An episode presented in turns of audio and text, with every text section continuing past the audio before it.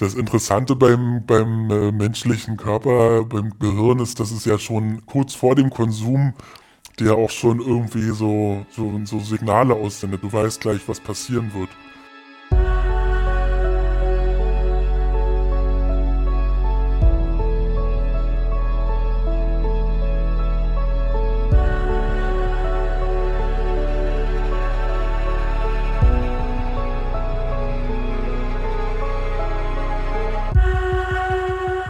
Liebe Hörerinnen, liebe Hörer des Thilo Mischke Uncovered Podcasts, diese Folge wird wieder eine etwas aufwendigere Folge.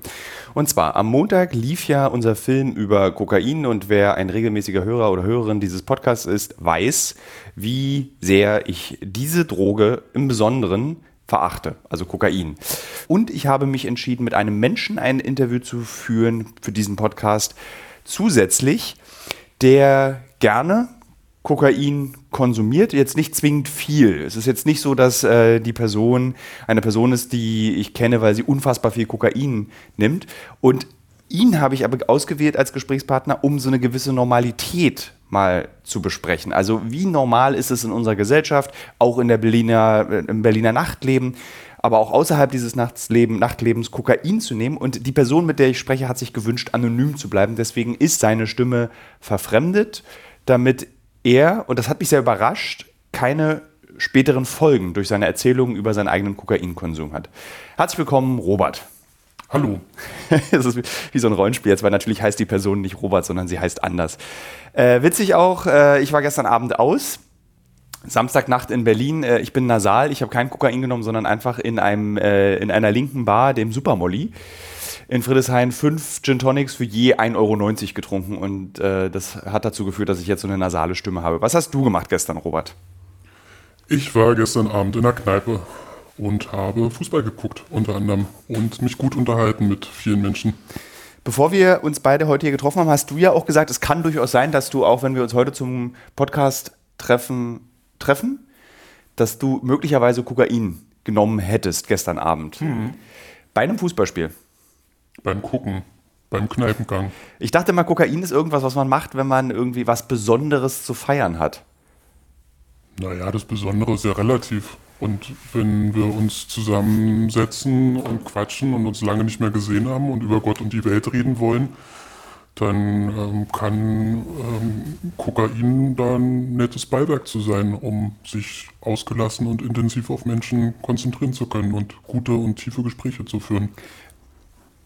Ähm, aber ist das nicht das, was irgendwie alle sagen, dass genau das macht Kokain nicht, dieses intensive Gespräche führen? Ich muss hier kurz dein Mikrofon nochmal kurz einstellen, weil das ist, du musst schön, schön nah ran. Mhm. So. Also ich dachte immer, dass Kokain genau das Gegenteil macht, dass man eigentlich nur von sich selbst erzählt, wenn man es genommen hat. Mhm. Nee.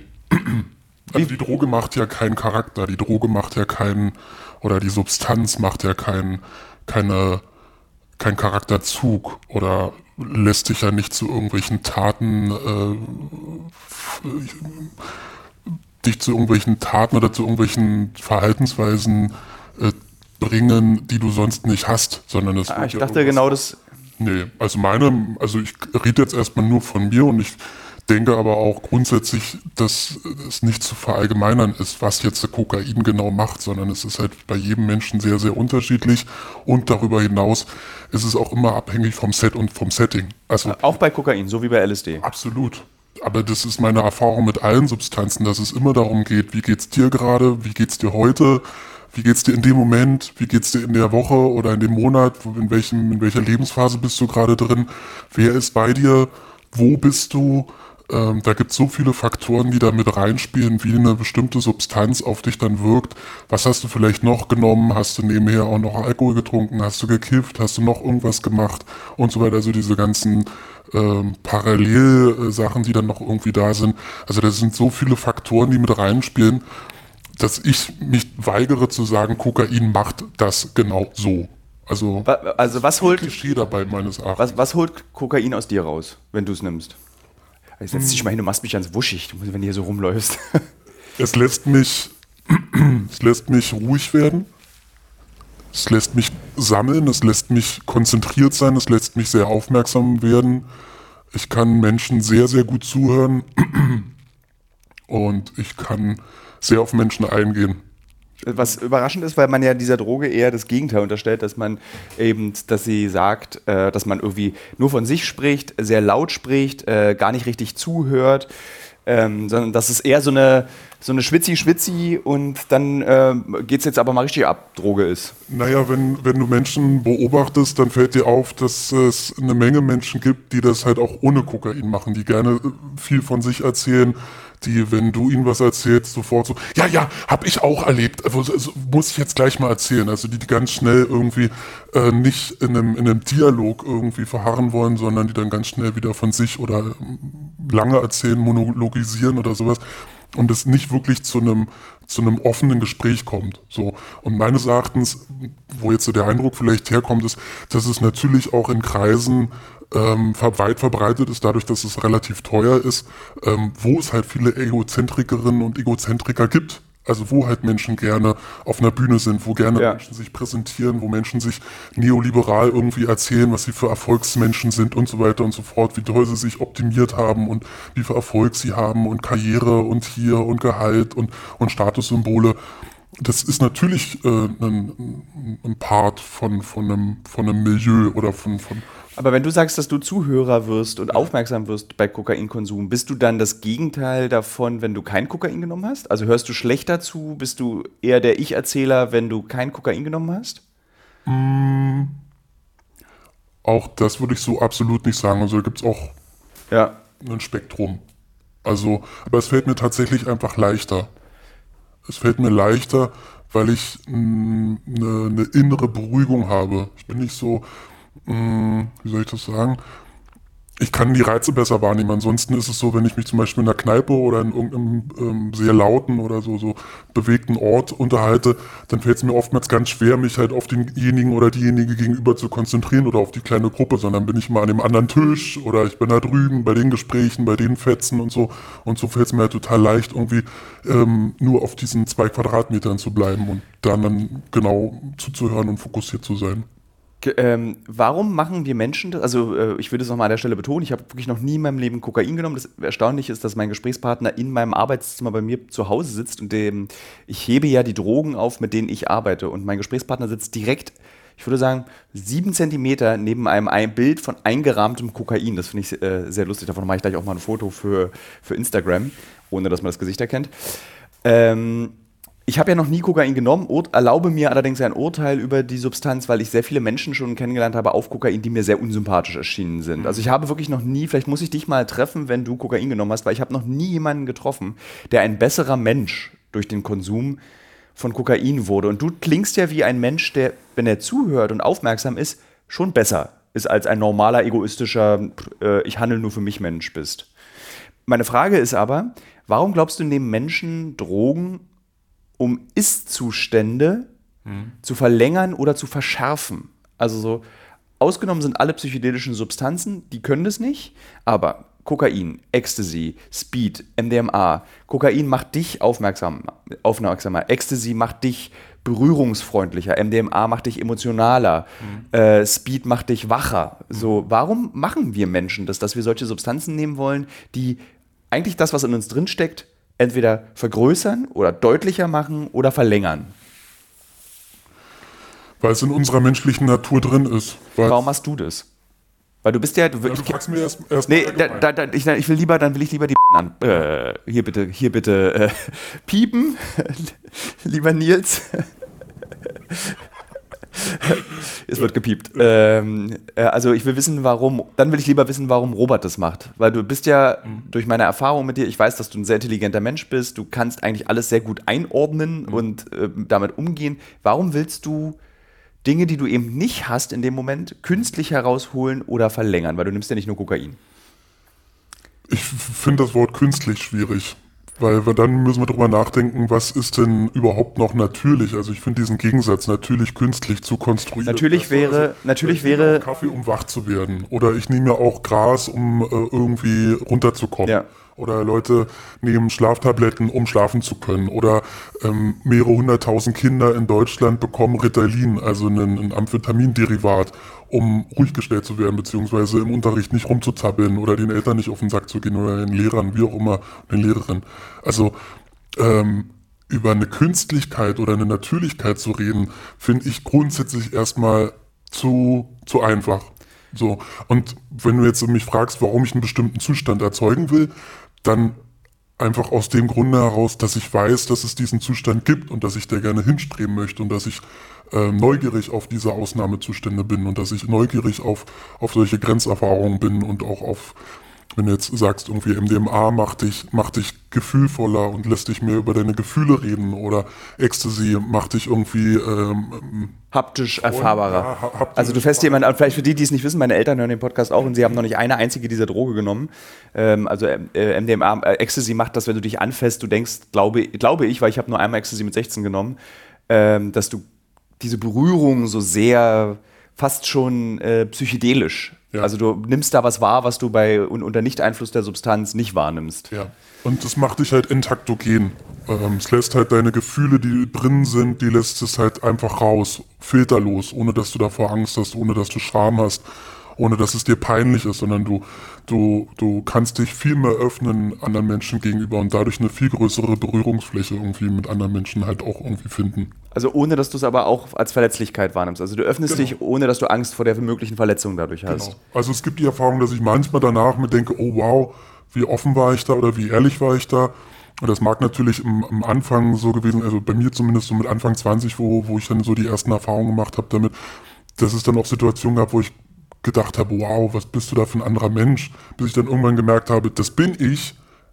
Ich kann es halt nur nicht immer rauslassen, weil ich halt aufgrund von meiner Sozialisation oder sonstigen ähm, Dingen halt in meiner Erziehung oder mit, mit, bestimmten Erfahrungen in meiner Vergangenheit vielleicht so das nicht nicht im, im Alltag ähm, verhandeln kann, so wie es dann halt in diesen Ausnahmen, in diesen Extremen oder in diesen besonderen Momenten dann halt kann. Wann hast du zum ersten Mal Kokain genommen? Also wann hast du das mit Drogen angefangen? Wie alt warst du da? Hm, gekifft habe ich mit 15 das erste Mal. Dann mit 23 das erste Mal eine halbe Ecstasy-Pille. Aber spät. Ja, relativ spät. Ich war sehr lange gegen äh, chemische Drogen. Ich habe äh, lange Zeit immer dieses, ja, ihr mit euren blöden chemischen Drogen und ihr blöden Technoten und sowas, ihr komischen Buffalo-Träger und Neopren-Jacken-Leute. Äh, ähm, da war ich halt sehr dagegen, bis ich dann irgendwann in so eine Clique gekommen bin, wo es halt komplett normal war, dass wenn wir zur Techno-Party gehen, zum Rave, dass dann halt auch mal was äh, geschnubbelt wird oder dass dann mal halt was geworfen wird oder so. Äh, also, und wie alt warst du bei, deinem, bei deiner ersten Line? Welcher, aber was für eine, was für eine Line? Kokain. Das weiß ich gar nicht mehr so genau, Mitte 20, recht spät, Mitte, Ende 20. Ja. Ähm, kannst du dich daran noch erinnern, wie, das, wie dieser Abend war? Oder ist die, also ich zum Beispiel kann mich an mein erstes Mal Kiffen, an mein erstes Mal LSD, an mein erstes Mal Ecstasy und einziges Mal sehr gut erinnern. Also ich kann mich an diese ersten Male bei Drogenkonsum, die sind da. Mhm. So, wie ist es äh, bei dir? Ich kann mich nur an mein erstes Tütchen erinnern, Peace-Tütchen, und ich kann mich an meine erste halbe Pille auf dem Festival beim The Streets Konzert erinnern. Ja. Aber danach nicht mehr. Also ich kann dir nicht sagen, wenn ich das erste Mal Crystal genommen habe, ich kann dir nicht sagen, wenn ich das erste Mal Speed genommen habe oder Koks oder MDMA oder sowas. Das Dein Herz oder, möchte ich nicht sein. Oder Ketamin oder weiß der Geier. Ähm, wie war das damals? Hattest du beim Konsum dieses Gefühl, ach, ich mache hier eigentlich was Schlechtes? Nee. Das hält mich, das hält mich ja total ab. Ich mache hier was für meinen Körper Schlechtes bei Kokain mache ich auch noch was gesellschaftlich Schlechtes. Also das ist bei MDMA, man denkt immer, das ist die okay Droge, aber die hat auch einen langen Weg hinter sich, bis sie bei dir äh, im Körper landet. Alle Konsumprodukte haben einen bescheuerten Weg in einer globalisierten Gesellschaft. Oh, LSD würde ich dem, also nicht, also LSD ist einfach nur ein Labor und fertig. Ja, das mag sein. Das ist vielleicht die, der, der, das geringste Übel, ja. Ähm, also du hattest dieses schlechte Gewissen gar nicht. Mm -mm.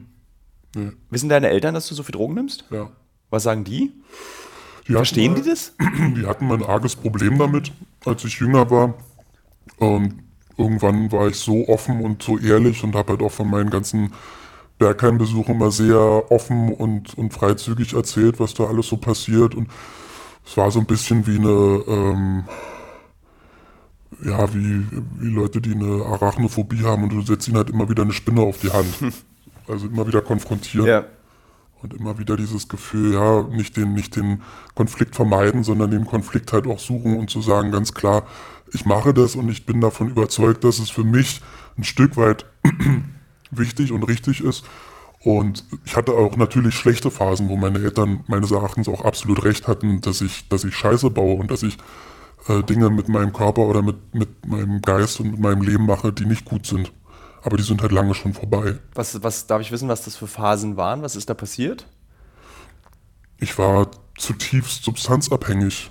Von allem oder von einer spezifischen Substanz? Hauptsächlich von Kiffen und hauptsächlich von Speed. Aber das war immer für mich dann so eine Art therapeutisches Begleitdingens, weil ich halt tiefst depressiv war, also extremst äh, melancholisch. Ich würde sagen, manchmal schon sogar systemisch, also wirklich lange lange Jahre einfach sehr, sehr schlecht drauf war. Und Hast du einen Zusammenhang ja. erkannt zwischen dem Konsum der Substanzen und der Traurigkeit der Depression? Also hätte es nicht auch sein können, weil es ist keine unbekannte Nebenwirkung von äh, Gras zum Beispiel, dass du noch depressiver wirst. Mhm. Ich weiß. ja, ja, die Depression oder allgemein dieses, dass ich, dass ich den Sinn im Leben nicht sehe, dass ich ähm, Angst vor dem Leben habe, dass ich nicht weiß, was ich machen soll mit diesem Leben, und, und, und, und eine Traurigkeit habe über diese ganze, diese ganze ekelhafte, schreckliche Welt. Es ist sehr alt. Also ja. das habe ich seitdem ich, ich kann mich daran erinnern, dass ich mit zehn schon darüber nachgedacht habe oder so auch schon vor der Pubertät auch schon Traurigkeitsdinge hatte oder in meiner Pubertät teilweise tagelang im Zimmer saß und, und eine Beethoven-Schallplatte gehört habe oder eine Radiohead irgendwie hoch und runter gehört habe äh, weil ich über die Schlechtigkeit der Welt nicht äh, hinweggekommen bin. Mhm. Und die, die Drogen beziehungsweise die Substanzen und dann halt auch diese ganze Welt, die dann damit sich dann geöffnet hat, hat mir halt eine Sinnstiftung damals halt auch gegeben. So, also ich war dann drin in dem im Elektrokosmos, ich habe Platten gekauft, habe aufgelegt, wollte DJ werden und so. Das hat dann halt alles ja. irgendwie halt auch dazu beigetragen, dass ich irgendwie ähm, damit halt auch was Positives gemacht habe. Und ich will die negativen Seiten überhaupt. Ich glaube auch, ähm, dass die meisten Menschen wissen, dass eigentlich so gut wie jede Substanz, also es spielt gar keine Rolle, ob es jetzt eine illegale Droge ist oder eben Alkohol, Zigaretten, Videospiele, also alles, was dir Freude bereitet, kann auch übertrieben werden. Schokolade, Pornos. Ja, also alles ist auch beschissen. Ne? Das nichts kann irgendwie konsumiert werden ohne Konsequenzen. Ja. Ähm, wenn man so re reflektiert über seinen eigenen Konsum spricht und nachdenkt, war dann nie der Punkt in deinem Leben, wo du gesagt hast, so, ich lasse das, weil ich will mich gar nicht in, in, so eine Abhängigkeit von einer Substanz, die mich so beeinflusst, begeben? Mhm, gab's, klar. Und warum hast du es dann, also, wir, ken hm? wir kennen uns jetzt auch schon ein Weilchen und ich weiß, dass es mal eine Phase gab, wo du sagtest, ich nehme wieder nie wieder Kokain. Ich finde das eklig, ich mache das nicht mehr. Mhm. Jetzt nimmst du aber wieder Kokain. Mhm. Äh, warum? Mhm. Wenn du weißt, wie, also, und ich meine, insbesondere Kokain hat ja einen wahnsinnig schlechten Impact auf deine Seele, auf deinen mhm. Hormonhaushalt, auf deine äh, ähm, Botenstoffe, die dich irgendwie glücklich oder traurig sein lassen. Mhm. So, warum machst du das weiter? Weil es mir was gibt in bestimmten Momenten und die sind halt sehr, sehr vereinzelt. Also ich mache es jetzt nicht jeden Tag, ich mache es nicht jede Woche, ich mache es nicht jeden Monat, sondern das ist sehr punktuell. Und ich lasse mir lange Pausen dazwischen. Ich habe ein strukturiertes Leben. Ich habe Rituale, die mir dabei helfen, auch aus so einem ein oder zwei oder drei Tagesloch auch mal rauszukommen, dass ich dann einfach ganz klar sage, okay, das, das, das und das mache ich jetzt, um halt gar nicht in irgendeinen so negativen Strudel zu geraten. Also ich bin sehr viel gefestigter als, als noch vor ein paar Jahren. Und ein Satz noch dazu. Ja. Und ich habe auch mal sehr lange Pause gemacht. Es ist nicht so, dass ich irgendwie mal hier eine Woche oder sowas, sondern ich habe wirklich auch mal mehrere, mehrere Monate, teilweise bei bestimmten Sachen auch mehrere Jahre eine Pause gemacht, weil ich halt, ist jetzt aber auch schon eine Weile her, mal sehr hart am Boden war und auch mich wegen ähm, unter anderem halt auch Substanzmissbrauch selber in die Psychiatrie eingewiesen habe. Vor aber ist das, ist das nicht viel zu viel, um mal gut zuhören zu können? Also ich meine, der Preis, den du dafür bezahlst, ist ja über den Abend hinaus und über die Tage. Also alleine, dass du deinen Kopf sich darüber Gedanken machen muss, wie man richtig Kokain und andere Substanzen nimmt und wie man sich aus diesem Loch wieder rauszieht, ist es nicht viel zu aufwendig und der Preis viel zu hoch? Nee. Das ist das, was mir zum Beispiel viel zu anstrengend ist. Aber du sagst, nee. Nee, ich genieße diese Momente unglaublich. Also ich war jetzt auch auf dem Festival, ähm, habe stundenlang durchgetanzt, habe freudige Menschen gesehen und habe Leute gesehen, die einfach die ganze Zeit gelacht haben, die im Moment waren. Und das ist für mich so so wichtig und das ist für mich so so entscheidend, dass ich das gerne auch in Kauf nehme, dafür dann halt auch was zu machen, dass ich dass es mir dann halt auch wieder äh, ermöglicht wird, in, in, einen, in einen normalen Alltag einzutreten. So. Auf diesem Festival, auf dem du warst, wurde mir eine Geschichte zugetragen, nicht von dir, Ja. sondern weil ähm, das jetzt irgendwie ein relativ großes Festival ist mittlerweile in Deutschland und weil die Leute so hungrig waren nach Spaß und Unterhaltung, dass die Leute völlig ausgetickt sind. Also dass der Drogenkonsum so noch mal größer war, wie es für dieses Festival eigentlich üblich ist. Und eine Person, die ich kenne, arbeitet dort, arbeitet dort, Punkt. Mehr will ich dazu nicht sagen.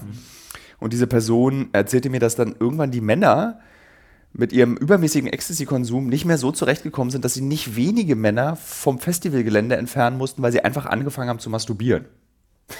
Hast, konntest du das beobachten? Das konnte ich da nicht beobachten, aber im Berghain habe ich sowas auch schon oft beobachtet. Ja, das Also- gehört halt dazu, bei manchen dann teilweise.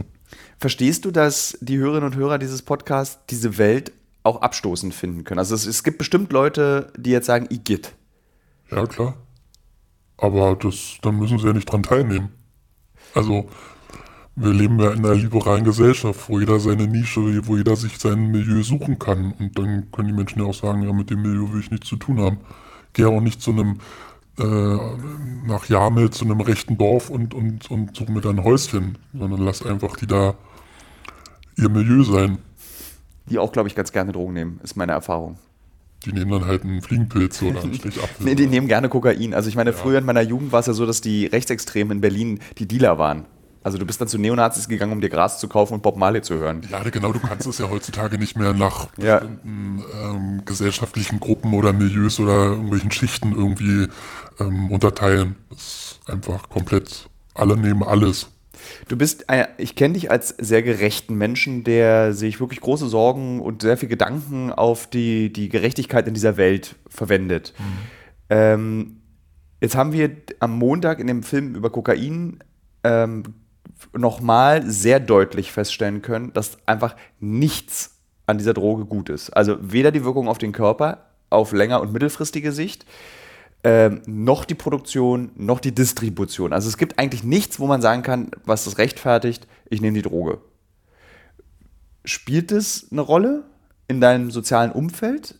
Weil ich meine, du kommst aus so einem, ich nenne es mal, linken Umfeld, wo auch der Gerechtigkeitssinn sehr groß ist. Äh, wie verschließt man beim Konsum die Augen davor, dass definitiv für deine Nase Menschen gestorben sind? Indem du es in dem Moment nicht realisierst und in dem Mom- Moment du es halt einfach ähm, wegschiebst und nicht dir das nicht vor Augen hast, äh, hältst. Aber das finde ich total krass, weil in, dieses, in, dieser, in diesem Teil der Gesellschaft, aus dem wir beide eigentlich auch kommen, wird nichts weggeschoben. Da, Naja, nee, so, das sehe ich anders. Oder ganz wenig wird nur weggeschoben. Naja, dass du, dass du in, in dieser Welt voller Widersprüche immer wieder damit konfrontiert bist, dass deine Konsumentscheidungen ähm, Leid verursachen, in welcher Form auch immer. Ich will da jetzt kein Beispiel ne- nennen, weil alle Beispiele ähm, irgendwie wieder von dir auch angegriffen werden könnten, weil du dann wieder sagst, okay, das ist ja irgendwie sinnvoll, das ist irgendwie nützlich oder so, weißt du, also ge- geht's um seltene Erden, geht's um Fleisch, geht's um Klamotten, also alle Produktionsprozesse, die halt irgendwie für, für uns konsumtechnisch entscheidend sind, haben einfach viel Schrecklichkeit an sich. Ja. So. Und klar, ich weiß, dass äh, Kokain in all seinen Facetten ähm, viele, viele schlechte Seiten hat. Und ich denke mir dann halt immer, warum ist es denn überhaupt illegal? Also wenn du es legal machen würdest, dann hättest du diese ganzen negativen Erscheinungen in der Form wahrscheinlich nicht. Ich glaube Es doch. Rührt, aber eine Menge rührt halt auch daraus, dass es extrem kriminalisiert wird, dass es verfolgt wird, dass es sehr repressiv behandelt wird, dass es in Ländern ähm, produziert und distribuiert wird, ähm, die halt recht arm sind, wo es halt viele Menschen gibt, die halt versuchen, über diesen, Konsum, über diesen, ähm, über diesen Transfer irgendwie einen Job zu bekommen oder irgendwie einen Reichtum irgendwie sich für sich zu Das war im Übrigen die erstaunliche, erstaunlichste Erkenntnis des Films ist, niemand wird reich. Ja. Es ist so krass. Es werden auch, also es werden ganz, ganz, also wie im Kapitalismus, eine Ja. ganz kleine Anzahl an Menschen in diesem weltweiten Geschäft, an dem Millionen von Menschen beteiligt sind, da werden so zehn werden davon reich. Selbst irgendwelche großen Kingpins in Berlin, die mit irgendwelchen AMG-Mercedes durch die Straße fahren, leben ja ein Reichtum in der Armut. Also weil sie ihr Geld ja gar nicht genießen können. Du kannst halt nicht die Zehntausenden, die du jeden Abend machst, in Aktienfonds investieren, um später ein gutes Leben zu haben, sondern du sitzt dann halt auf Bargeld und dann kommst du in den Knast und dann ist das Bargeld auch wieder weg. Also es ist da weg. Da, also so richtig reich wird niemand dadurch. Das ist das Erstaunliche, dass die Leute sich dann trotzdem damit beschäftigen. Was gibst denn du, ähm, was hast denn, also war der Kokain zu teuer? Lange Zeit schon, ja. ja. Ist es, ist es für dich ein Zeichen, dass du angekommen bist in einem bestimmten gesellschaftlichen Punkt, dass du dir jetzt Kokain normal leisten kannst? Naja, also erstens leiste ich es mir nicht, also ich kaufe es mir nahezu nie, sondern ich bin immer Ein Schnorrer. mit, naja, bezahle dann halt einfach die Runde mit irgendwie oder ich mache es dann halt irgendwie anders. Also, Ja. ähm, da gibt es ja diverse Möglichkeiten, sich zu beteiligen, aber ich fahre nicht zu einem Dealer, ich fahre nicht ähm, äh, zu einem, oder ich, ich steige nicht in irgendein äh, Kokstaxi ein oder sowas, das mache ich alles nicht. So. Also so viel konsumiere ich nicht, dass ich das jetzt irgendwie äh, dauerhaft immer wieder äh, organisieren müsste. Du bist ja auch der Stellvertreter tatsächlich für den normalen, regulären Konsumenten. Von denen ist wirklich auch meiner Meinung nach, also ich kenne ich kenn weniger Menschen, die nicht koksen, als Menschen, die koksen. Was ich total spannend finde, ist, ist, dass der halböffentliche Konsum, also in Bars, Clubs, Kneipen, äh, irgendwie in der Freizeit, kein Problem darstellt. Man fragt fremde Menschen, ob man koksen möchte, aber darüber reden fällt den meisten super schwer. Also wenn du die dann am nächsten Tag fragst, dann sagst du, Igitt, du hast da gestern aber ordentlich Pulver irgendwie durch die Nase gezogen, dann sind die, ach, lass mal nicht drüber sprechen. Und das ist mir ein Rätsel. Also ich habe versucht für diesen Podcast mehrere Leute zu fragen, ob sie Lust haben, mit mir über Kokainkonsum offen zu reden und auch für den Film. Und es hat sich keiner getraut. Ja, weil es natürlich stigmatisiert ist und weil du natürlich sofort, wenn du diese Welt aufmachst, in, in ganz vielen Klischees, in ganz vielen Vereinfachungen und in ganz vielen äh, gut oder böse Schemata drin bist. So. Und weil es natürlich illegal ist. Das ist jetzt erstmal das Grunddingens. Ja. So. Und aus, diesem, aus dieser grundsätzlichen Illegalität, aus dem auch äh, repressiven Verhandeln von, von den Institutionen, also dass äh, es halt nicht geduldet wird, sondern dass es verfolgt wird in sämtlichen Belangen, ähm, speist sich natürlich äh, auch bei jedem Menschen, der das halt macht, auch immer ein Stück weit so ein Schamgefühl. Aber- also es hängt nicht mit der Droge an sich zusammen, sondern es hängt eher mit dem mit den gesellschaftlichen Diskursen, die damit verhandelt werden, zusammen, dass diese Scham und diese Sorge und dieses sich sich sich dafür sch schlecht vorkommen oder oder schlecht fühlen, ähm, ja, Aber illegal Filme zu gucken, also hier Download, illegal Streams ist verboten, äh, Kiffen ist verboten, LSD ist verboten. Ja. Keine Ahnung, irgendwie Pornos gucken bei X-Hamster ist eigentlich auch nicht legal, weil das ja auch raubkopiertes Material ist, was du da guckst. Und da schämt sich keiner. Warum gerade beim Kokain? Zu schnell fahren ist verboten. Äh, es gibt so viele Dinge, die verboten sind, die, wenn du über Kokain sprichst, sich ungefähr auf dem gleichen Level des Kokainkonsums befinden sollten. Weil es machen ja total viele. Aber warum gerade beim Kokain eine große Scham? Also die Leute würden dir auch eher erzählen, dass sie Ecstasy nehmen. Naja, weil ich glaube, Kokain natürlich ein beson besonderes Standing hat auf, ähm, auf vielen Ebenen. Und meine, also ein Aspekt, den ich jetzt rausgreifen würde, ist halt unter anderem, dass es ähm, mh, irgendwie auch dir unterstellt wird, dass du ein Problem hast, wenn du das konsumierst. Wirklich, weil ich finde, das ist die einzige Droge, die dir äh, eigentlich, wenn du sie, wie ein, wie ein Nike-Schuh zeigt, du hast keine Probleme, denn du kannst dir Kokain leisten. Der Kern natürlich ist richtig. Viele Ja, Menschen ja. haben wirklich dann auch große Probleme, wenn sie Kokain konsumieren. Aber die Droge selber, wenn du sagst, die Image-Kampagne vom Kokain ist eher, du hast es geschafft. Naja, aber das, was du vorhin erzählt hast, ist, dass du eigentlich nahezu nur unangenehme Menschen irgendwie auf Kokain erlebst. So, also Ja. dass du immer der, dass du der Meinung bist, dass, dass die, dass die Droge an sich die Menschen schlecht macht oder irgendwie, äh, dass schlechte Menschen die nehmen, keine Ahnung, wie, wie dem auch sei, oder die schlechte Charakterzüge äh, hervorholt, wie dem, ähm, ja, ähm, es ist eine gute Frage. Ähm, ich würde, ich würde nicht so weit gehen, als, also das so, so pauschal zu betrachten, dass äh, alle Menschen darüber nicht gerne reden. Also in meinem Umfeld. Viele, sagen wir Ja. viele. Es kommt ja immer auch ein bisschen auf den Kontext an, mit wem rede ich, wo rede ich darüber, äh, wie vertrauensvoll ist, ist gerade das äh, Gespräch ähm, oder, oder auch der andere Mensch. Und in meinem Umfeld, in meinem Freundesbekanntenkreis wird über alles sehr, sehr offen und freizügig erzählt.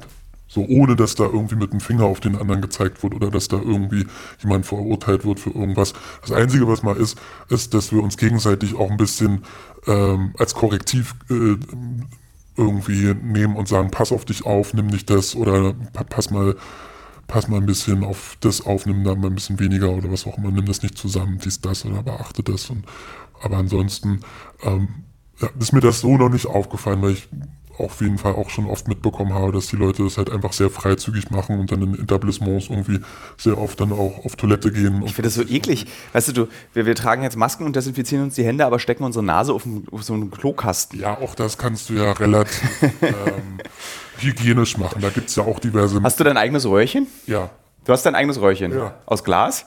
Nee, ich bastel mir das immer aus einem frischen äh, Fahrschein zum Beispiel oder aus frischem, also ich mache das immer so ganz frisch. Also nichts, Tut es eigentlich, also da ich wirklich noch nie eine Droge durch die Nase konsumiert habe, tut Ja. es weh? kann sehr zecken, ja. Und was, wie, wie, also was, wie, beschreib mal. Na, es kommt drauf an, was du dir denn nicht in die Nase ziehst. Koks. Ja, es kann sehr, äh, sehr brennen auf jeden Fall, schnottern, die ganze Zeit irgendwie auch dir aus der Nase laufen, irgendwie. Das habe ich allerdings auch schon auf vielen öffentlichen Veranstaltungen in Medienbranchen beobachten halt dürfen. drauf achten oder äh, dass es dir halt auch irgendwie so säuerlich hinten den Hals runterläuft, irgendwie minutenlang, dass du dann halt irgendwie auch was Vernünftiges zu trinken haben solltest äh, neben dir, um dem halt vorzubeugen, ja. Und ansonsten das, ja, Wie schnell geht das? sehr schnell. Also mach mal so. Naja, das Gute ist, oder was heißt das Gute? Ähm, das, das Interessante beim, beim äh, menschlichen Körper, beim Gehirn ist, dass es ja schon kurz vor dem Konsum dir auch schon irgendwie so, so, so Signale aussendet. Du weißt gleich, was passieren wird. Ähm, und dann geht's eigentlich relativ flott. Innerhalb von einer halben Minute oder so hast du halt schon eine Wirkung. Und stehst du dann so auf der Toilette und machst dann so, yes, und jetzt geht's wieder zurück und dann höre ich mal so richtig zu. Es kommt auf die Situation drauf an. Also das mit dem Selbstgespräch wollte ich jetzt nicht sagen, aber es geht schon so, dass ich dann das Gefühl habe, jetzt bin ich fertig, um da jetzt reinzugehen und mal richtig abzudancen oder auch zu quatschen, je nachdem. Also es gibt ja nicht nur, nicht nur äh, tiefe Gespräche, die ich damit führe, sondern halt auch einfach Party und Tanzen und ausgelassen sein und ja. Ähm, wenn du dich entscheiden müsstest, würdest du Kokain legalisieren oder wäre Kokain eine Droge, wo du sagst, die hat eigentlich ja nur negative Effekte auf einen Menschen, da sollte eine zumindest Regulierung drauf liegen? Grundsätzlich bin ich für einen sehr viel freieren und liberaleren ähm, und, und weniger repressiven Umgang mit Substanzen. Hast du ein Gefühl, in Berlin ist es repressiv? Mm, Das, da fehlt mir die, da fehlt mir die Einschätzung. Also was heißt repressiv? Es ist grundsätzlich in Deutschland natürlich sehr repressiv. Also vorgestern gab es wieder einen Artikel, dass ähm, ein großer, großer Batzen an Kokain gefunden wurde, irgendwie 1,9 Millionen oder Milliarden wert, keine Ahnung. Aber auf jeden Fall, es wird ja oft dann auch wieder berichtet über solche Erfolge, dass irgendwie wieder jemand hops genommen wurde oder dass irgendwo was gefunden wurde.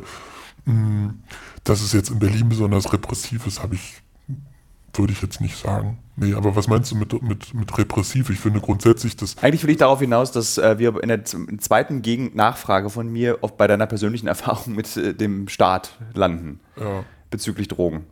Deswegen, das war jetzt eigentlich so ein Gesprächstrick und ich hatte gehofft, dass du das antwortest und dann das antwortest, damit ich dann das fragen kann. Aber ich frage jetzt einfach direkt: Ja. Bist du mal in den Konflikt äh, mit dem Staat gekommen aufgrund deines Drogenkonsums? ja, bin ich. Wie hat sich das geäußert? Was ist passiert?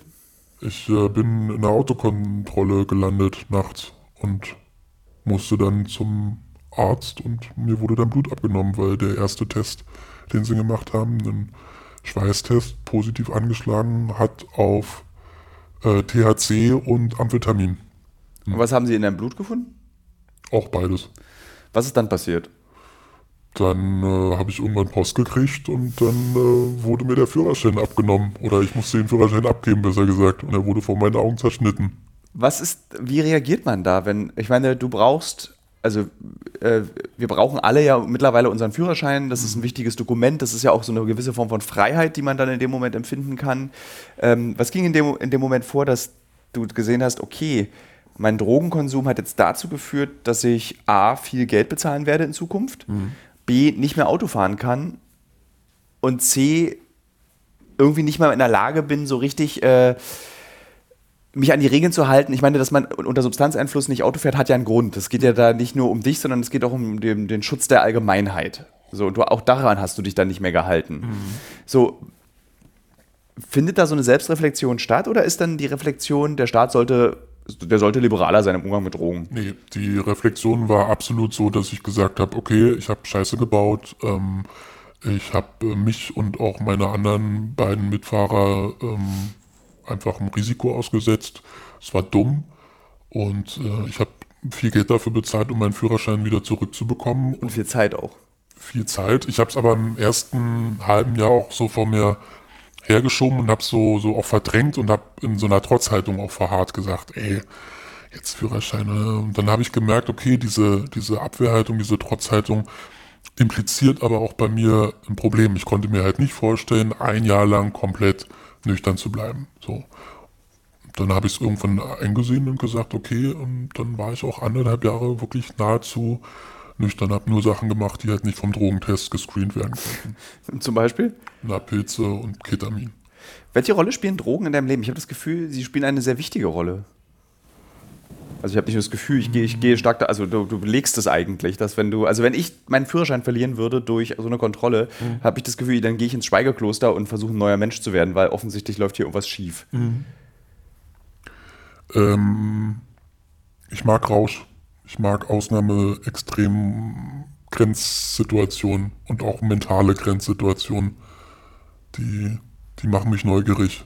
Und ich bin da sehr experimentierfreudig, was das anbelangt. Und freue mich auch immer wieder über Halluzinationen, über irgendwelche Erkenntnisse, die ich in irgendeinem Rauschzustand hatte. Und hatte auch schon einige, die mir dann halt einfach im Alltag auch schon oftmals weitergeholfen haben. Und ich mag es halt einfach. Ich finde es finde das wichtig und, und, und ähm, für mein für mein Denken über die Welt oder Denken auch über, über mich und über andere und über, über, über vieles. So, das ist mir einfach, ja, ist für mich eine Bereicherung tatsächlich. Ähm, das kann ich nachvollziehen, dass das eine Bereicherung ist, aber ähm, hast du nie Angst, den Bezug zur Wirklichkeit zu verlieren, dass der Rausch eigentlich der wünschenswertere Zustand ist? Also, dass du sagst, okay, ich nehme mehr, ich versuche mehr, ich will noch andere Sachen, ich nehme jetzt dieses Iboga und irgendwelche, lass mir irgendwelche komischen Kanthölzer aus, äh, aus dem Kongo liefern, weil da habe ich gehört, dass man irgendwie ein lockeres Poloch bekommt und sofort irgendwie zwei Minuten Rausch hat. So. Ja, nicht mehr. Ich habe diese Phase halt schon durch. Also ich war das schon mal. Und die war im Nachhinein betrachtet, war sie okay und gut so wie sie ist, weil sonst wäre ich nicht der Mensch, der ich heute bin. Aber in dem Moment oder damals war es halt ähm, wirklich so, dass ich ähm, am Boden war und dass ich wirklich ähm, am Ende war und auch schon über diverse nach Dinge nachgedacht habe, die nicht so schön sind. Also wirklich mir das Leben zu nehmen damals, ja. Weil ich wirklich zutiefst abhängig war und süchtig war da, aber nicht, nicht nach der Droge an sich, sondern nach diesem, nach diesen Gefühlen in dieser Zeit, Zeit zu dehnen, nicht den nächsten Tag erleben zu müssen. Ähm, Was hast du da genommen in der Zeit? Speed und, und, und Gras hauptsächlich und Ah, das hast du am Anfang erzählt, stimmt. doch Ecstasy, aber hauptsächlich Speed und Gras. Ja, einfach dieses Gefühl, nicht einschlafen zu wollen, dieses Gefühl, nicht sich, sich dem Leben zu stellen, sondern halt einfach ähm, zu flüchten.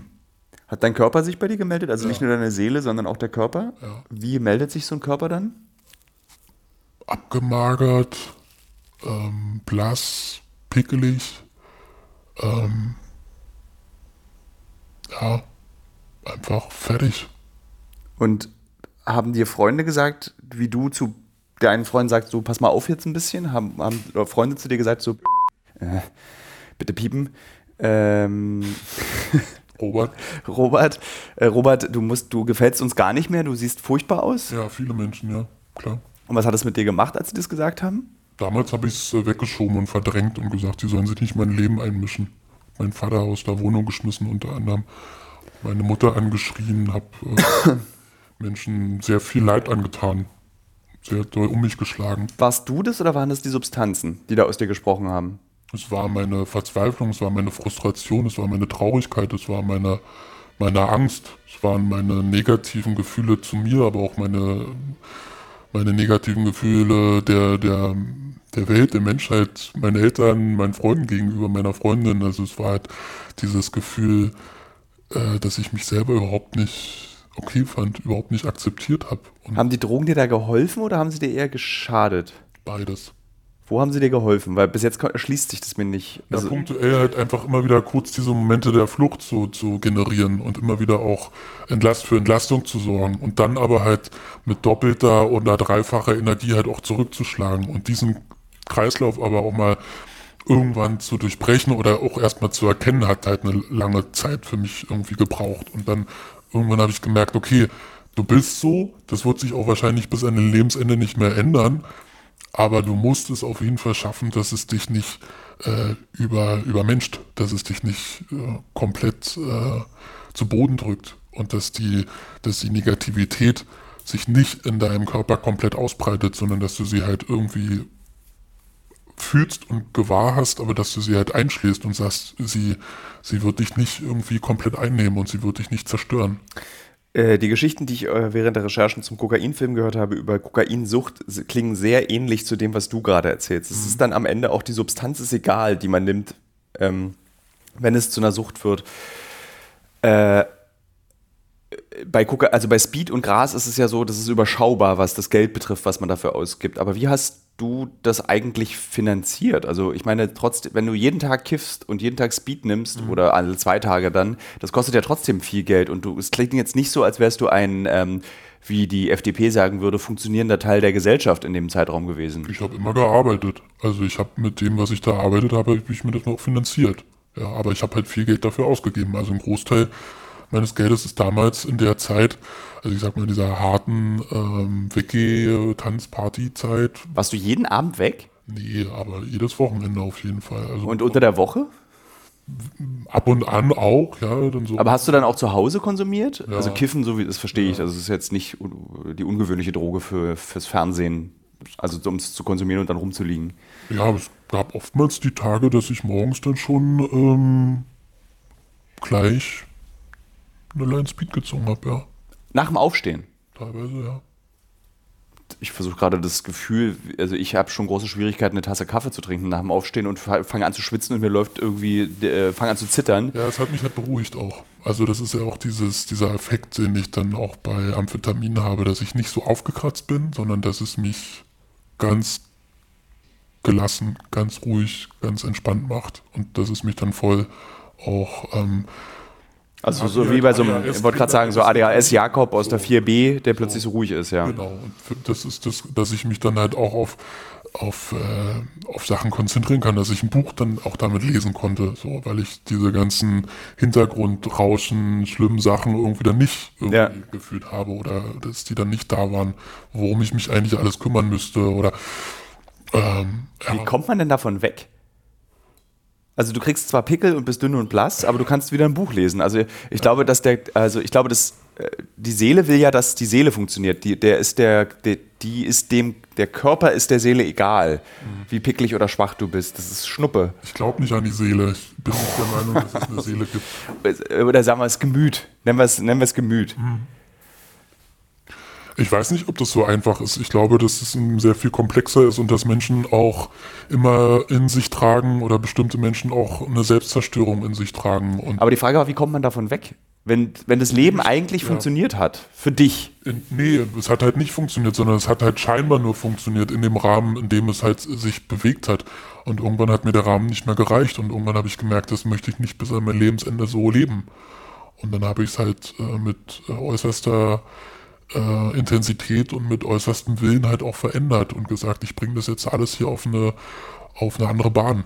So, und dann war es auch komplett so, dass ich nichts gemacht habe. So für mehrere Monate, teilweise Jahre. In der Phase, in der du stark konsumiert hast, warst du da alleine? Ähm, Trotz Freunden? Ich habe mich oftmals einsam gefühlt, ja. Aber das tue ich heute auch noch. Also das ist, äh, das ist ein Grundnaturell, glaube ich, bei mir, dass ich mich oftmals auch innerhalb von Gruppen einsam fühle oder allein fühle. Und das ist mir nämlich auch aufgefallen, als ich mit den Menschen gesprochen habe, dass Einsamkeit und Drogenkonsum, also gefühlte Einsamkeit und Drogenkonsum laufen gerne Hand in Hand. Mhm. Ja, also es war, also es ist was Altes. Also ich habe ja lange Zeit jetzt auch Psychotherapie gemacht, was auch schon einige Jahre her ist. Und da haben wir auch über einige Dinge halt äh, geredet, die mich halt mal grundsätzlich konstituiert haben als, als Mensch oder als, als, als fühlendes Wesen. Und dass es natürlich Dinge gibt, die ähm, die Drogen dann oder Substanzen in gewisser Form halt auch ersetzt haben. So. Und äh, heutzutage hole ich es mir halt wieder anders. Also heutzutage brauche ich nicht diese Substanzen, um diese Gefühle zu haben. Ja. Das ist der große Unterschied nimmst du diesen Substanzen irgendwas übel? Also sagst du so, scheiße, ihr habt mir echt viel Zeit meines Lebens geraubt, ich bin viel zu jung gewesen, um das verstehen zu können, was da in mir vorgeht? Oder sagst du so, äh, danke liebes Speed, äh, danke liebes THC, äh, ich hatte zwar Pickel, aber ich konnte ein Buch lesen? Ja, beides.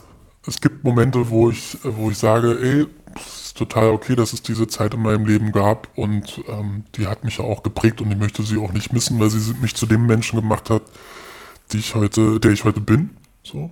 Und mit dem bin ich meistens zufrieden. So. Ab und an noch glücklich.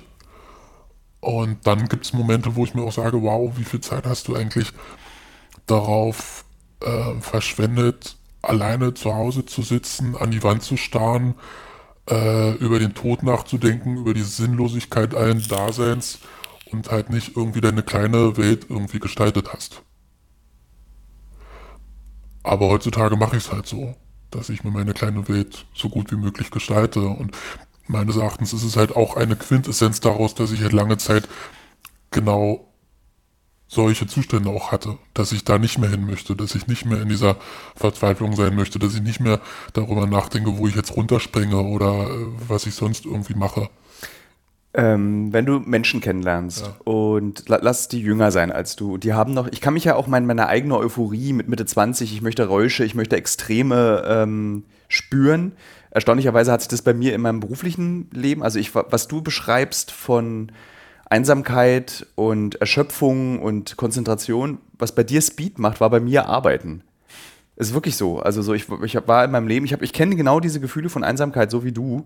Äh, aber ich habe diese Gefühle von Einsamkeit besiegt, indem ich einfach mich wirklich in die Erschöpfung gearbeitet habe und das bis heute tue. Mhm.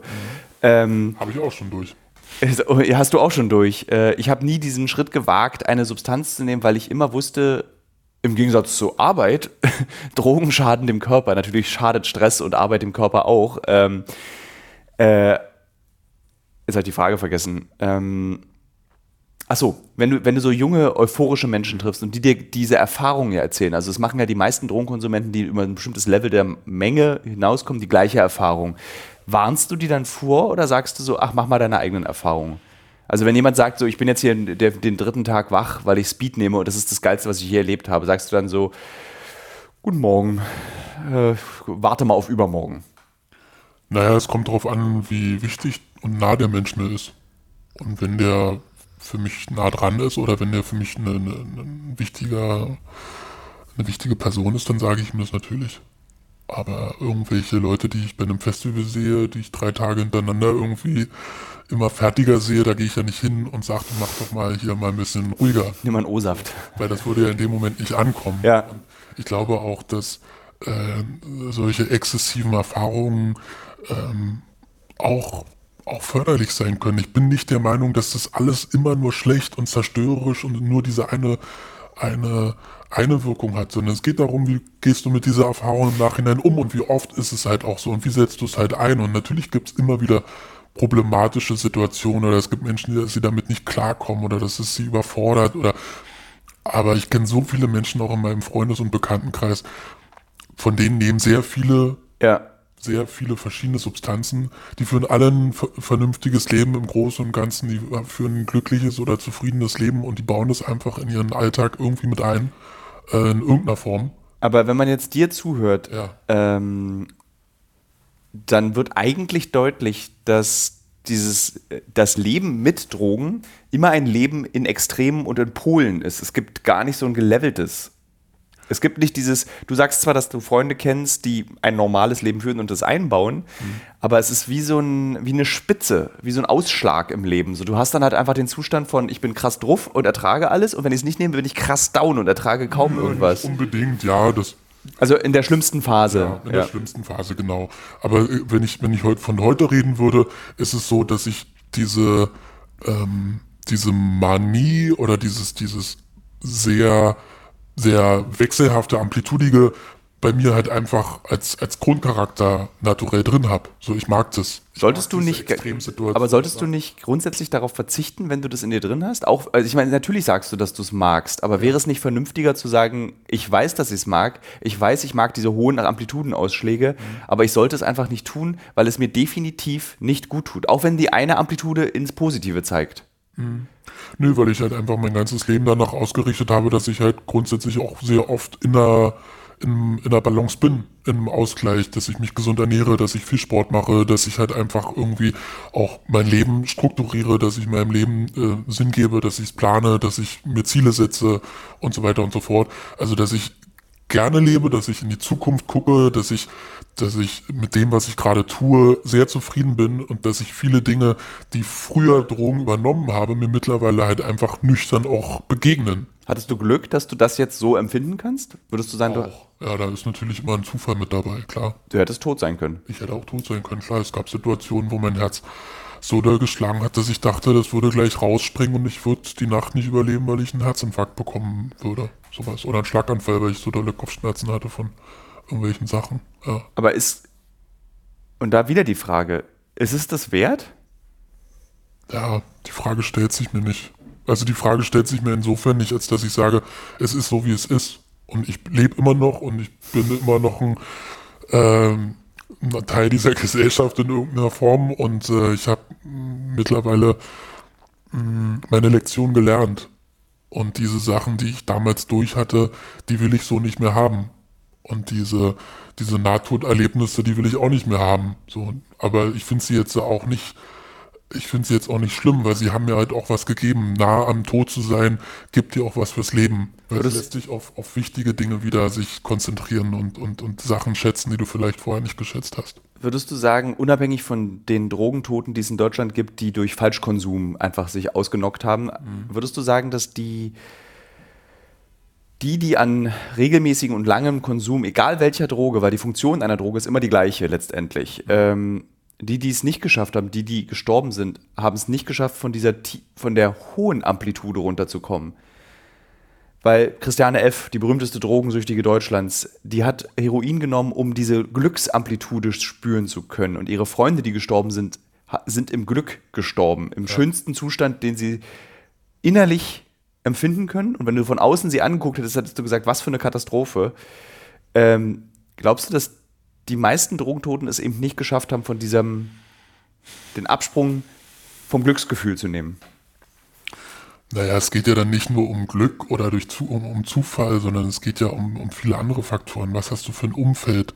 Ähm, hast, du, hast du die Möglichkeit, dir eine, Struktur überhaupt zu arbeiten? Hast du die Möglichkeit, dir eine Perspektive oder irgendwie eine, eine schöne oder eine zufriedenstellende Zukunft irgendwie überhaupt aufzubauen, weißt du? Also, ich finde so ein bisschen schwierig, ähm, das jetzt so pauschal zu beantworten, weil es da so viele Faktoren gibt, warum Menschen bestimmte Sachen überwinden oder warum andere Menschen vermeintlich scheitern. Was ich mich halt frage, in dem, was du erzählst, ist oft auch so. Ähm, ich würde nur von mir erzählen wollen, weißt ja, du? Ja, okay, das wird total nachvollziehbar. Aber kann es nicht sein, dass der Konsum der Droge dir den Blick aufs Schöne im Leben verstellt, weil die Drogen dir das Gefühl geben, das, was du jetzt gerade empfindest, morgens um neun irgendwie eine Leine nehmen und ein Buch lesen, das ist das Schöne? Nicht mehr. Ja, das war mal so, absolut. Das gebe ich auch unumwunden zu, dass es mal genau so war. Ähm, und mittlerweile ist es nicht mehr annähernd so, sondern dass ich auch die, die schöne, kleine, ähm, zu schützende Welt sehr schätze. Und mir sehr bewusst bin, was ich für ein, für ein glückliches und zufriedenes und erfülltes Leben führe. So. Und ich bräuchte, um diese Gefühle zu haben, brauche ich die Drogen nicht mehr. So.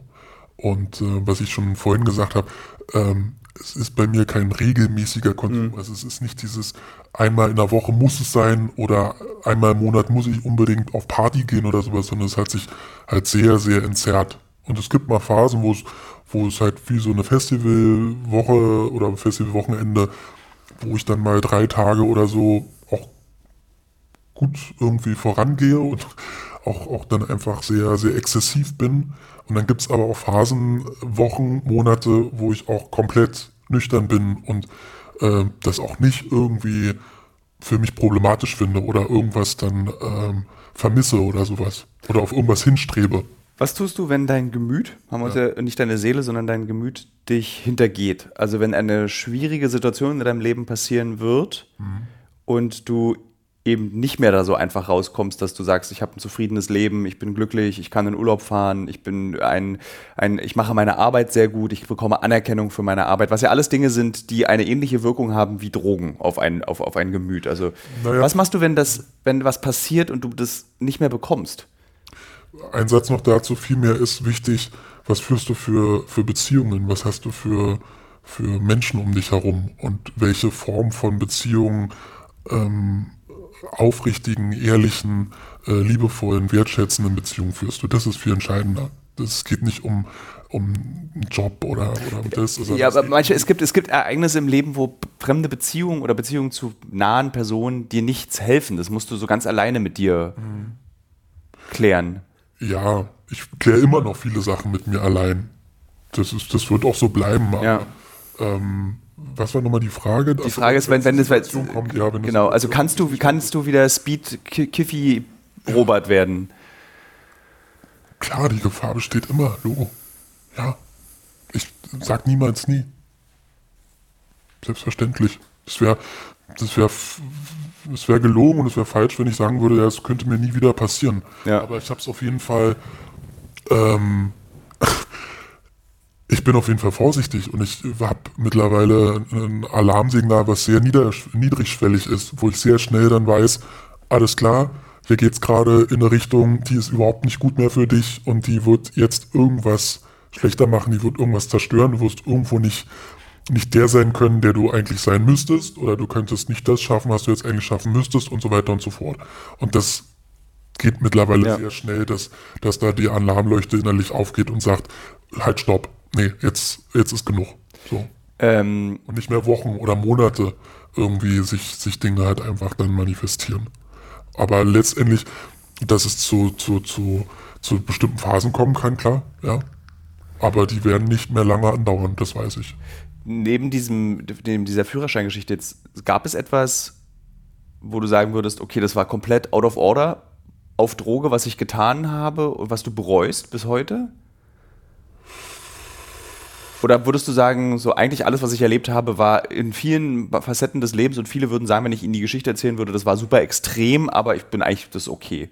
Also in meinem Kopf stelle ich mir so gerade vor, wie du so ohne Hose auf der Berghain-Toilette auf dem Fußboden liegst und irgendwie an fremder Kotze schnüffelst. So. Naja, ja, ich habe immer gerne noch, noch Restkontrolle, das, ähm, das mag ich sehr. Also egal wie, wie exzessiv ich gerade irgendwas mache, ähm, ich habe mich immer noch unter Kontrolle größtenteils. Und wenn ich mich nicht mehr unter Kontrolle habe, gehe ich nach Hause. Das ist für mich so ein Grundsatz. Egal. Das ist für mich ein ganz großer Widerspruch. Auf welcher Substanz ich, also wenn ich keine Kontrolle mehr habe, Taxi. Naja, im Sinne von, ich merke, hier passiert irgendwas und ich kann nicht mehr geradeaus laufen oder mir, äh, ich werde, ich komme in irgendeinen Modus, wo ich anderen Leuten auf den Sack gehe oder wo ich mich selber irgendwie schädige oder was auch immer, mhm. dann, dann geht's weg. So, dann, ich werde nicht nackt irgendwo da sitzen und auf dem Sofa masturbieren. Habe ich noch nie gemacht. Du meinst wie der alte Mann im KitKat? Genau, zum Beispiel. Das, das würde ich nie machen.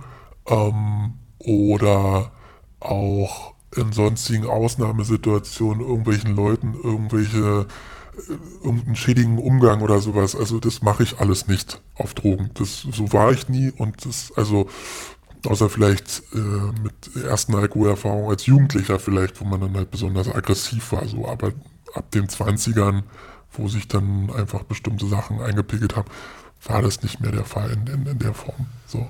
Ähm, jedenfalls diese extremen Sachen.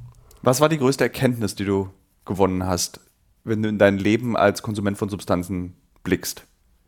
Also was hat, gibt es einen Vorteil durch dein lockeren Umgang mit Substanzen den Menschen, die eben keinen lockeren Umgang oder gar keinen Umgang mit Substanzen haben? Würdest du sagen, ich habe was gelernt, was eben andere Menschen nicht lernen konnten?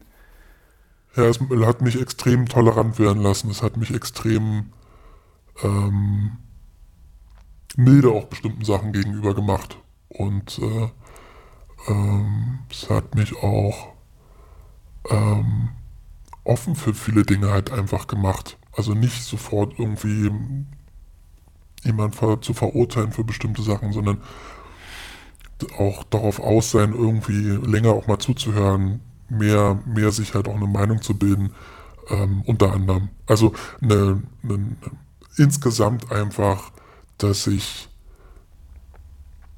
dass ich ein Mensch bin, der versucht, immer möglichst sehr wohlwollend und neutral und offen an Menschen heranzugehen. Das haben mir auf jeden Fall äh, diese, diese Zeiten auch gegeben. Und auch selber zu wissen, wie, wie schlecht es einem Menschen gehen kann. So, also wie sehr ich wie sehr ich am Boden lag und wie scheiße ich mich gefühlt habe und wie sehr ich nicht mehr wollte, dass ich, dass ich noch Teil dieser, dieser Welt bin.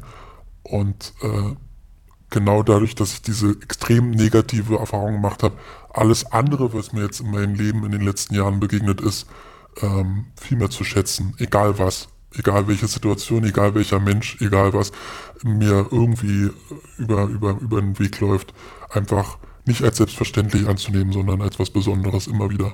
Ist das ein Geschäft mit dem Teufel? Weil die Erkenntnis ist ja sehr, sehr gut. Aber das Risiko, dass du eingegangen bist, um diese Erkenntnis zu haben, war hoch. Ja, aber darum machst du dir ja in dem Moment nicht. Das ist ja alles, alles rückbezüglich. Das ist ja alles, was ich jetzt, das ist ja wie ein Börsen, Börsenkurs, äh, den ich halt nee, rückbezüglich analysiere. Ah, da war jetzt der Bärenmarkt und da war der Bullenmarkt. So ja mit den letzten, sage ich mal, 10, 20 Jahren meines Lebens, die ich jetzt mal so in einer Stunde so ein bisschen zusammenfasse aus bestimmten Perspektiven und, und versuche in, in eine kleine Geschichte zu packen oder Narrative dazu zu finden. Und aus heutiger Sicht kann ich natürlich sagen, ja, es war okay. Es war nicht immer, es war nicht immer gesund und es wird auch nicht immer gesund sein. Ähm, und da waren Situationen dabei, wo ich heutzutage sage, alter Schwede, gut, dass ich da auch noch rausgekommen bin, dass ich da, dass ich hier heute sitzen darf und mit darüber reden darf, weil es war nicht, es war in bestimmten Situationen nicht, nicht unbedingt zu erwarten. So. Sondern es gab Situationen, wo ich äh, ja, nicht damit gerechnet hätte, zehn Jahre später noch irgendwo zu sitzen und äh, ja, diesen Podcast hier zu führen. Vielen Dank, lieber Robert. Äh, es hat mich sehr gefreut, dass du so offen mit mir darüber gesprochen hast. Ähm, und ähm, es war auf jeden Fall, also es ist, ja, da, mir fällt kein richtiges Schlusswort dafür ein, weil das ist so, das ist eben, und ich glaube, das ist die wichtigste Lektion, die man ähm, und die wir hoffentlich, das, also der einzige Lehrauftrag, den ich als Journalist bei Thilo Mischke Uncovered Podcast und bei Uncovered und bei unseren Das Thema Film äh, bei Pro7 sehe, ist dieses, es ist nie so einfach, wie du denkst. Es ist niemals so, alle Do Leute, die Drogen nehmen, sind ein Haufen Scheiße. Drogen sind Scheiße. Ähm, es ist einfach, die Welt ist so viel komplexer und komplizierter, dass, und ich hoffe, dass wir zum Beispiel durch dieses Gespräch mit dir gerade, Robert, auch Menschen, die Drogen aus nachvollziehbaren Gründen verachtlich finden, die vielleicht in der Familie jemand hatten oder einen Freund verloren haben an Drogen. Es ist total nachvollziehbar. Und nur weil einer erzählt, für mich haben Drogen funktioniert, heißt es nicht, dass es für einen anderen auch funktioniert. Aber was ich so spannend an dem Gespräch gerade mit dir fand, ist, dass man nachvollziehen kann, warum sehr, sehr, sehr, sehr viele Menschen Drogen nehmen. Also es ist ja keine, es ist ja nicht was Besonderes, Drogen zu nehmen. Und warum, und warum nicht wenig süchtig danach werden. Mhm. Weil dieses Gefühl, einen Schlüssel zu einer Tür außerhalb der anstrengenden Wirklichkeit gefunden zu haben, ist für viele Menschen nachvollziehbar. Also ich meine, warum gehen Leute Yoga machen? Warum schwimme ich wie ein Bekloppter? Weil genau das für mich dieser Schlüssel außerhalb des Alltags ist. Mhm. Und wenn ich 10 Euro für ein Tütchen Speed bezahle oder 9 Euro für Gras oder 80 Euro für 0,8 Gramm Koks, dann ist das eben der Eintrittspreis in eine Welt, die mich ablenkt von der Wirklichkeit. Und das ist absolut nachvollziehbar. Und da, ich finde, da ist es total schwer, Menschen, die Drogen konsumieren, einen Vorwurf zu machen an der Stelle. Was willst du den Leuten vorwerfen? Jedem Menschen, meiner Meinung nach, dem du einen Vorwurf machst, machst du den Vorwurf, mit der Wirklichkeit nicht umgehen zu können. Und das ist sehr überheblich, finde ich. Das sollen Menschen rausbekommen. Und wenn sie Hilfe brauchen, muss man ihnen Hilfe anbieten. Naja, und die Frage ist halt auch, was ist Wirklichkeit und ist diese Welt weniger wirklich, äh, nur weil sie halt mit bestimmten Substanzen erzeugt wird? Sie ist ja trotzdem real und sie hat ja. für mich trotzdem einen, einen, einen Wert, weil ich kann dann bestimmte Dinge im Alltag vielleicht besser lösen oder einfacher lösen oder ich habe einen Ausgleich ich glaube, im anstrengenden, sehr, sehr entfremdeten äh, Leben, was mir halt sonst das nicht mehr gibt. Ja, also ich glaube, so Kokain und andere Substanzen, das ist das Gegenteil von Rentenbescheid. Ja. So.